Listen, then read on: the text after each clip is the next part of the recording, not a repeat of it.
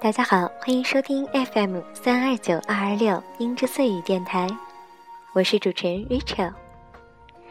今天在这里呢，想跟大家分享一下我在日本的一些感悟和一些小心情。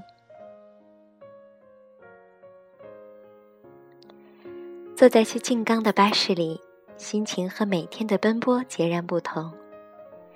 一次成功的旅行，至少要带着一种暂且忘却一切繁杂的心情。在巴士中，其实和平时并没有什么不同。窗外的风景依旧是干净喧闹的东京都，窄窄的马路，并不是很高的建筑，看立交桥在楼顶穿插而过。可当心情放下，坐车出行。途中也是一种享受。我一直以为旅途的开始从出门那一刻，从为出行准备的那一刻就已经开始了。过程总是比结果更加的重要，就像是人生。如果一开始就直奔目的地，只有死亡的无奈，而过程也许才是人生的真谛。阳光从车窗洒下，轻音乐依旧在耳中回响，让我开始想留意这个城市的一切，记录这个城市的点滴。车外骑着摩托车的小哥依旧炫酷洒脱，便利店前吸烟的顾客依旧感觉在忙里偷闲。因为繁忙、焦虑，这样一个周末一定是要珍惜到抓紧时间使劲儿放松的。又一位戴着迷彩鸭舌帽、墨镜、背着大双肩包的蓝领野战队服装，随随便便的就这样出现在了大街上，就好像国内电视剧中穿越了的新鲜人类。这在东京街头早已就是司空见惯、习以为常了。就像我身边每天一起生活的洛丽塔妹子。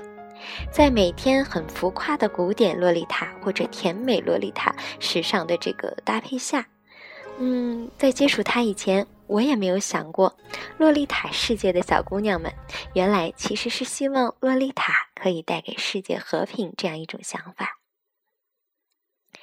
世界上每个人都有每个人的故事，在这里，每一个人的故事都可以用他们的衣着尽可能的表达。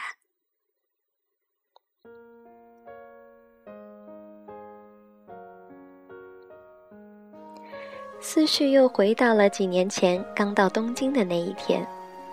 对于日本，那时候有着那么多的幻想。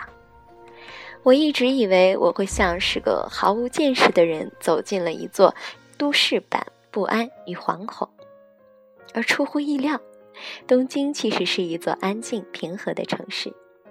除了立交桥，除了都市的商圈，其他的地方到处都是低矮的房屋，整齐的民居。山丘，窄小的绿油油的农田，除了干净清爽的气息，其实和小城镇并无差异。后来我知道，一个地方的发展与高楼大厦、繁华热闹、广阔的高大上和奢华并无直接关系。那可能是我们的错觉吧。其实真谛在于交通的便利，生活的舒适度。服务保障生活的细小的方方面面，也许人才是体现经济的最终证明。因为即将失去，所以才倍加珍惜。不想失去，就把效率全开，用心体会吧。你好，东京。